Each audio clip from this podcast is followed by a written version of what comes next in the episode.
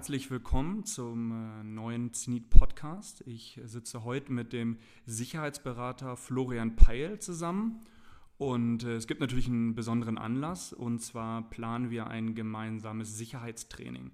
Das ist im Zuge des Zenit Clubs, den wir seit diesem Sommer entwickeln, ein besonderes Angebot. Ähm, ist das erste Mal, dass wir diesen Workshop durchführen und ähm, wir haben natürlich auch schon ein bisschen Werbung dafür gemacht. Und einige Leser kamen jetzt äh, mit, mit Fragen, wie läuft das ab, worum geht es genau, ist das was für mich? Und ich dachte, es gibt ja niemanden besseren, als den Florian einfach selber zu fragen. Deswegen ist er heute hier bei mir. Ja, hallihallo. Ja, hallo Florian, stell dich doch vielleicht einmal ganz kurz vor, dass äh, die, die Zuhörer einen kleinen äh, Einblick bekommen, wer du eigentlich bist, warum du qualifiziert bist, so ein Sicherheitstraining zu geben. Und ähm, ja. Ja, sehr gerne. Ja, also mein Name ist Florian Peil. Ich bin Sicherheitsberater mit dem Schwerpunkt Nordafrika. Ähm, studiert habe ich ursprünglich mal Islamwissenschaften. Ähm, bin seit 20 Jahren, reise ich immer wieder in der Region herum. Mein, diesen Sicherheitshintergrund, den ich habe, der kommt daher, dass ich äh, eine ganze Menge Jahre in einer deutschen Sicherheitsbehörde verbracht habe und mich da mit dem Thema Islamismus, Dschihadismus, Antiterrorismus und so weiter zu beschäftigen. Also die ganz harten Themen ja, kann man, was man heute so als die harten Themen bezeichnet, genau. Ähm, 2016 habe ich ein Buch geschrieben, auch zum Thema, das heißt Terrorismus, wie wir uns schützen können. Also Terrorismus ist schon so ein Arbeitsschwerpunkt von mir. Ähm, und ansonsten, also meine Themen sind überwiegend Reisesicherheit, Intelligence, Risikomanagement. Ich habe es ja gerade schon angesprochen, also Terrorismus, Dschihadismus sozusagen, das ist ja die, die, sag ich mal so, vielleicht das ist ja der Super-GAU, was einem passieren kann, wenn man in der Region unterwegs ist. Ich denke mal, das Gros der, der Leute wird ja vermutlich mit ganz anderen Problemen, die dann nichtsdestotrotz äh, natürlich auch einen, einen, schönen Urlaub oder einen, eine Recherchereise verkomplizieren können, in Berührung kommen. Was sind denn deiner Erfahrung nach, was sind denn so typische Situationen, in die jetzt auch unsere Zuhörer kommen, wenn sie in der Region unterwegs sind? Ja, also der Nahe Osten zeichnet sich ja dadurch aus, dass da immer eine ganze Menge äh, Dinge passieren oder die Lage sich sehr schnell verändern kann. Ähm, das ist eigentlich vielleicht so im Moment für mich eine der herausstechendsten ähm, Dinge, also so politische Instabilität, Risiko politischer Instabilität oder auch zunehmend bewaffnete Ausstände. Das sind zum Beispiel zwei Risiken, die, also ich habe ja in einem, also mache das ja viel für Unternehmen, das, also bei Geschäftsreisen oder Expats, die in den Nahen Osten gehen, sind das zwei Dinge, die gerne übersehen werden. Also was politische Instabilität, ja, Demonstrationen, Mobs und so weiter, dass sowas doch zunehmend gehäuft in vielen Ländern auftritt. Ja, wie vermeide ich sowas? Wie gehe ich mit sowas um? Wie komme ich aus solchen Situationen wieder raus? Ne, Terrorismus auf der anderen Seite beherrscht natürlich die Medien, sehr dominantes Thema, aber ist, was die, die konkrete Bedrohung für den Einzelnen angeht, massiv überschätzt. Was wäre denn dein, dein Gefühl, der Workshop, den wir jetzt gemeinsam konzipiert haben? Was wäre denn so einen, ähm, eine Person, die da hinkommt, was sozusagen, was muss sie für einen Hintergrund haben, um da möglichst viel mitzunehmen? Muss ich da schon irgendwie fünf, sechs, sieben Mal irgendwie in der Region unterwegs gewesen sein oder lohnt sich gerade, wenn ich das allererste Mal vielleicht eine, eine Reise nach Israel plane oder äh, Jordanien? Ähm, was ist so eine Person, wo du sagen würdest, naja, das macht genau Sinn für, für so eine Person in dieses Sicherheitstraining zu kommen? Also man braucht kein, es gibt keine besonderen Voraussetzungen. Also ich brauche jetzt nicht ein bestimmtes Maß an Erfahrung. Ähm, das, das kann manchmal sogar eher hinderlich sein. Ja, also es ist das, also häufig das Problem, dass Leute, die schon seit 30, 35, 40 Jahren viel reisen, äh, die sind dann häufig der Meinung, sie hätten schon alles gesehen, ihnen könne nichts mehr passieren, ja, und die sind in so einem nachlässigen Art und Weise, reisen sie durch die Welt, denen passiert in der Regel dann doch immer irgendwann was. Ähm, also worum es mir jetzt konkret geht, so, eine Systematik anzubieten, ein Konzept. Dass man sagt, ich fahre in eine, eine Region mit erhöhtem Risiko und wie kann ich mich da systematisch darauf vorbereiten? Ja, also die, die Frage, wie sieht, die, also wie sieht die richtige Planung und Vorbereitung so einer Reise aus? Wo kriege ich denn eigentlich die richtigen Informationen her? Ja, also was, was ist mit den Informationen vom Auswärtigen Amt? Reicht mir das oder reicht das vielleicht doch nicht? Ähm, und dass ich ein Gefühl dafür kriege, wie, wie die Lage vor Ort ist, die Sicherheitslage. Also was für Risiken gibt es tatsächlich, wie kann ich diese Risiken einschätzen und dann immer die Maßnahmen. Also was kann ich tun, um diese Risiken zu verringern. Wie genau muss man sich denn den, den äh, äh, Workshop, wie muss man sich den denn vorstellen? Bedeutet das, dass es an irgendeiner Stelle dann Rollenspiele geben wird? Äh, äh finden wir uns wieder in einer dunklen Garage und Männer in Skimasken überfallen das Auto, in dem ich sitze? Oder ist es eher ein theoretischer äh, Tag sozusagen, wo man dann wirklich einfach mal durchgeht, ein kleines Planspiel macht? Ähm, oder hat man eine richtige Simulation? Was, was erwartet denn die Leute, die äh, teilnehmen? Ähm, also, also den theoretischen Teil versuche ich immer so gering wie möglich zu halten und die Leute sind dann immer schon, also sie kriegen, Teilnehmer kriegen schon Aufgaben, die sie auch selber erledigen können und sollen. Ähm, so Rollenspiele, das kann Sinn machen, das hängt aber auch immer ein bisschen von der Teilnehmerzahl ab. Ja?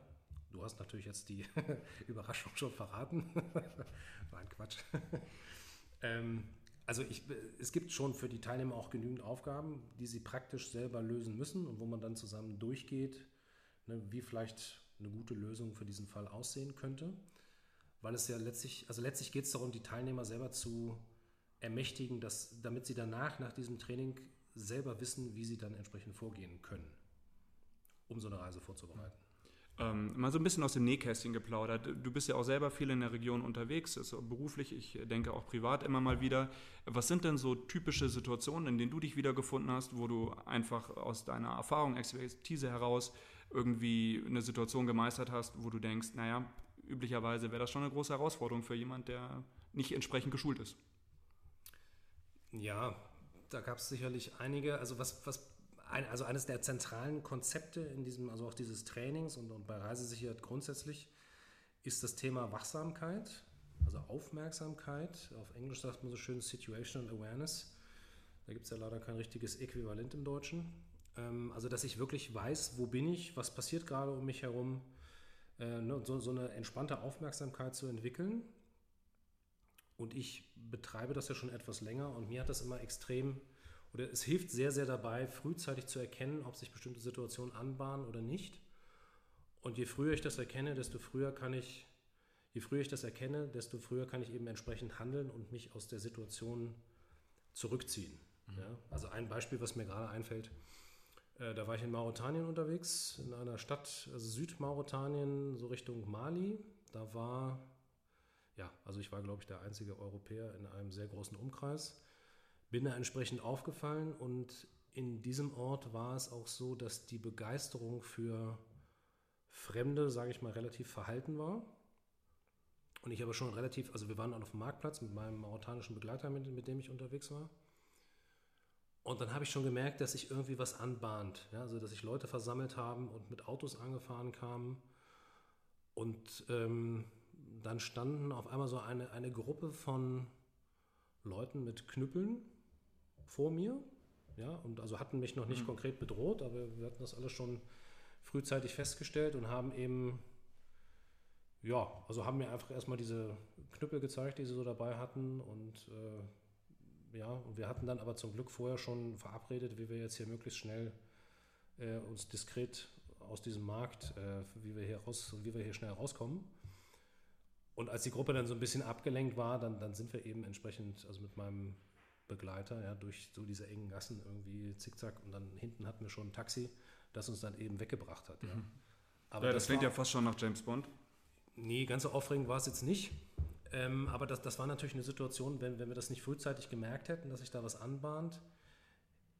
Ich weiß es ja nicht. Also es hätte auch ganz anders ausgehen können oder sie wollten nur demonstrieren, dass sie das nicht schön finden, dass ich da bin oder so. Hm. Ne? Weiß man nicht, aber dann geht es ja immer darum, möglichst schnell da rauszukommen. Eine Sache, die ich bei deinem Konzept jetzt im Besonderen spannend finde, ist der Schwerpunkt auf die interkulturelle Kompetenz, was ja auch für das Magazin Zenit und äh, ich denke auch für den Großteil unserer Clubmitglieder ähm, einfach ein besonderer Schwerpunkt ist, wenn man, wenn man in der Region arbeitet, zu der Region arbeitet, ob als Journalist, als Archäologe, ähm, als jemand, der vielleicht von einem großen deutschen Unternehmen entsandt wird, dann ähm, merkt man relativ schnell, dass man in einer fremden Umgebung ist. Und äh, fremd ohne eine Wertung äh, zu, zu beinhalten, sondern man merkt, dass die Dinge anders laufen. Ähm, jetzt aus deiner Sicht äh, interkulturelle Kompetenz, wie viel kann man da in einem Tag vermitteln? Oder ist das vielleicht auch eine Sache, wo man nur einen Anstoß gibt und dann gehen die Leute auch nach Hause und haben da vielleicht auch noch ein paar Hausaufgaben zu machen. Also ganz grundsätzlich ist für mich oder in meiner, in meiner Sichtweise ist interkulturelle Kompetenz absolut eine Schlüsselkompetenz. auch für die eigene Sicherheit auf Reisen. Ähm, weil ich, ich muss ja erstmal die Spielregeln vor Ort verstehen, damit ich weiß, ob, also ist eine Situation bedrohlich oder nehme ich sie nur so wahr, weil sie gerade anders ist, fremd ist für mich? Ja, nehme ich die nach drei Monaten immer noch als bedrohlich wahr oder nicht? Und in der Tendenz, wenn ich, wenn ich mich nicht auskenne, dann, dann neige ich ja eher dazu, alles, was fremd ist, erstmal als bedrohlich wahrzunehmen. Ja, das heißt also, dass dieses, diese, diese Kompetenz zu entwickeln, ist ganz wichtig. Das geht halt nicht in einem Tag. Ja? Also in diesem einen Tag, was, man, was ich machen kann, ähm, also darauf hinzuweisen, wie wichtig das ist, ja, an Fallbeispielen das zu erklären, also Anstöße zu geben, damit man sich selber damit beschäftigt. Aber das ist eine Fähigkeit, die man nur vor Ort wirklich erwerben kann. Ne, das ist halt, es ist alles ein sehr praktisches Thema. Aber in dem Sinne natürlich auch eine sehr gute Vorbereitung, wenn man kurz davor ist, wenn man vielleicht noch irgendwie ein, zwei Monate hat, bevor es dann wirklich losgeht, Einsatz in Ägypten und sagt, naja, ich war ja noch nie in der Region und ähm, ja, so kann man sich einen ersten Anstoß holen. Genau, den ersten Anstoß und damit man auch vielleicht ein paar Hinweise bekommt von, von, von Leuten, die sich dann da auskennen vor Ort, dass man, also auf was soll ich denn achten, wo soll ich hingucken, wie kann ich da eventuell rangehen, also wie kann ich sozusagen den, den Übergang leichter gestalten. Ja? Hm. Das klingt alles natürlich sehr vielversprechend. Wir freuen uns deshalb, dass äh, wir das Seminar mit dir gemeinsam äh, durchführen können. Das wird stattfinden am 22. November in Frankfurt. Ähm, der genaue Ort wird noch bekannt gegeben. Der Preis für das eintägige Seminar liegt bei 650 Euro, aber Zenit-Clubmitglieder sparen 20 Prozent. Alle Hinweise, wie das genau funktioniert, finden sich im Clubbereich auf der Webseite zenit.me, wie immer. Und ähm, ja, dann äh, freuen wir uns auf den Workshop und äh, ich wünsche dir alles Gute. Bis dahin. Ja, ich freue mich. Vielen Dank.